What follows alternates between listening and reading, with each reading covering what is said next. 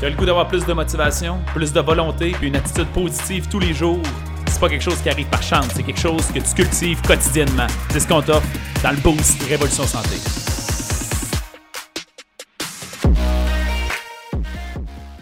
Salut à vous, bienvenue au Boost. Euh, jeudi dernier, j'ai fait une publication euh, qui m'a passé par la tête. Je lisais, puis je partage mes pensées dans ce temps-là. Je vous demande des fois votre, interaction. J'ai marqué, euh, rappel, la pratique ne rend pas parfait, la pratique rend permanent. Qu'est-ce que tu en comprends? Je vais vous partager, c'est toujours intéressant de voir. Disons qu'il y a des gens qui ont partagé, évidemment. Merci de votre partage. Je vous explique ma perception à moi. Il y a un proverbe en anglais qui dit Practice makes perfect. La pratique rend parfait. Et cette nuance-là, pour moi, a tellement été révélatrice parce que j'ai toujours eu cette perception-là. Donc, techniquement, on pourrait dire plus on fait quelque chose, plus on met en action quelque chose, plus on le pratique, plus on est fait d'exécution, meilleur on devient, plus on s'approche de la perfection. Sauf que ce que ce proverbe-là dit, c'est la pratique ne rend pas parfait. La pratique rend permanent.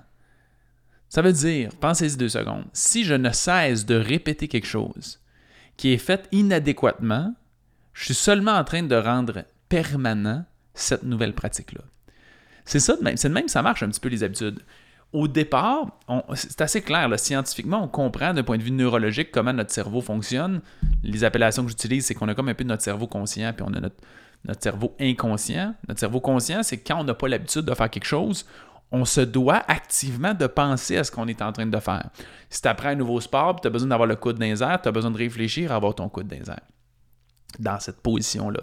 Et là, après un certain temps, si je te parle de 3-4 autres affaires, ton coude va redescendre, je vais faire oublie pas ton coude, tu as besoin de repenser à lever ton coude.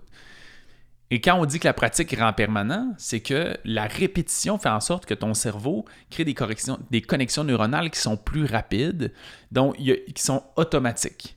C'est un peu ça. Là, en termes un peu plus de, d'activité physique, on va parler de patron moteur souvent mais ça se passe vraiment dans nos façons de penser, dans nos façons d'agir. C'est pas obligé d'être moteur, c'est pas obligé d'être mécanique sur notre corps. C'est exactement comme ça que ça fonctionne.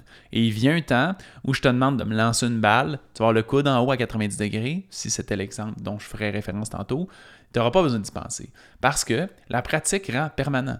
À partir de ce moment-là, c'est rendu qu'à chaque fois que tu lances, ton coude est élevé. Donc, pourquoi je prends le temps de dire ça? C'est que très souvent, on a tendance à, puis c'est là que je veux être nuancé dans le propos, il y a beaucoup de coachs qui vont souvent avoir tendance à dire, et je suis tellement en faveur de ça, que le plus important, c'est juste être dans l'exécution, l'exécution, l'exécution, pratique, pratique, pratique, pratique. Puis c'est vrai. Si, si on avait à trouver une faiblesse dans la majorité des gens, c'est quoi la faiblesse des gens? C'est pas d'être trop analytique, c'est euh, ben d'être trop analytique et pas être assez dans la pratique. La majorité des gens étudient puis lisent, dans l'optique de progresser sans rien mettre en pratique parce que c'est plus facile de faire ça. Fait que ça devient une excuse. Donc, je suis d'accord qu'il réalité. Sauf que ce que je veux vous expliquer aujourd'hui, c'est qu'il y a une nuance entre les deux. La pratique rend permanent. À chaque fois que tu répètes quelque chose, tu es en train de l'ancrer dans ta tête puis de développer une habitude. Donc, on pourrait dire autrement, tout ce que tu nourris grandit. Ce qui fait que si tu es assis sur ton divan, le nombre de minutes que tu es assis sur ton divan en train de te geler de cerveau de dopamine en écoutant une série quelconque à répétition, et cette répétition-là fait en sorte que tu t'habitues. Tu nourris ton désir de paresse, de VG. Là, ça a l'air négatif, mais c'est un peu le cas.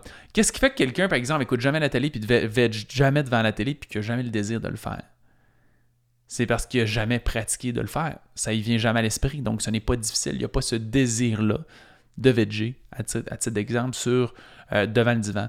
Donc, c'est pas juste le concept que la pratique rend parfait. C'est un peu de la bullshit, ça. C'est pratiquer de la bonne façon rend parfait. Mais le de la bonne façon est important. Ce qui fait que oui, mettez-vous en action. Ça prend de l'action. Sans action, il se passe absolument rien. Faut pratiquer, il faut s'exécuter. Mais c'est important aussi d'avoir une forme de feedback constante. Que ce soit grâce à du coaching, du mentorat, que ce soit en lisant. Quand on lit quelque chose, imaginons que j'essaie d'améliorer ma communication en marketing, puis je rédige des textes marketing. Si je fais juste écrire 800 pages, je vais, je vais améliorer mon vocabulaire, puis je vais peut-être améliorer la vitesse d'écriture, puis la vitesse à laquelle je construis mes phrases. Mais si j'ai jamais de recul à observer, puis, faire critiquer, puis remettre en question qu'est-ce que je fais, mes habiletés d'influence, puis conviction puis de communication s'amélioreront pas là-dedans. Donc, il faut réussir à faire du volume, de la rétroaction. Qui est capable? Qui a plus d'expérience? Comment je suis capable de faire remettre en question qu'est-ce que j'écris en ce moment? La lecture te permet de faire ça parce que l'écrivain qui a écrit ça, qui est un expert, tu, tu prends un peu sa sagesse, ça te permet de prendre un des éléments que lui mentionne, puis de faire est-ce que ça, ça s'applique à ce que j'ai fait aujourd'hui? Est-ce que je respecte ça?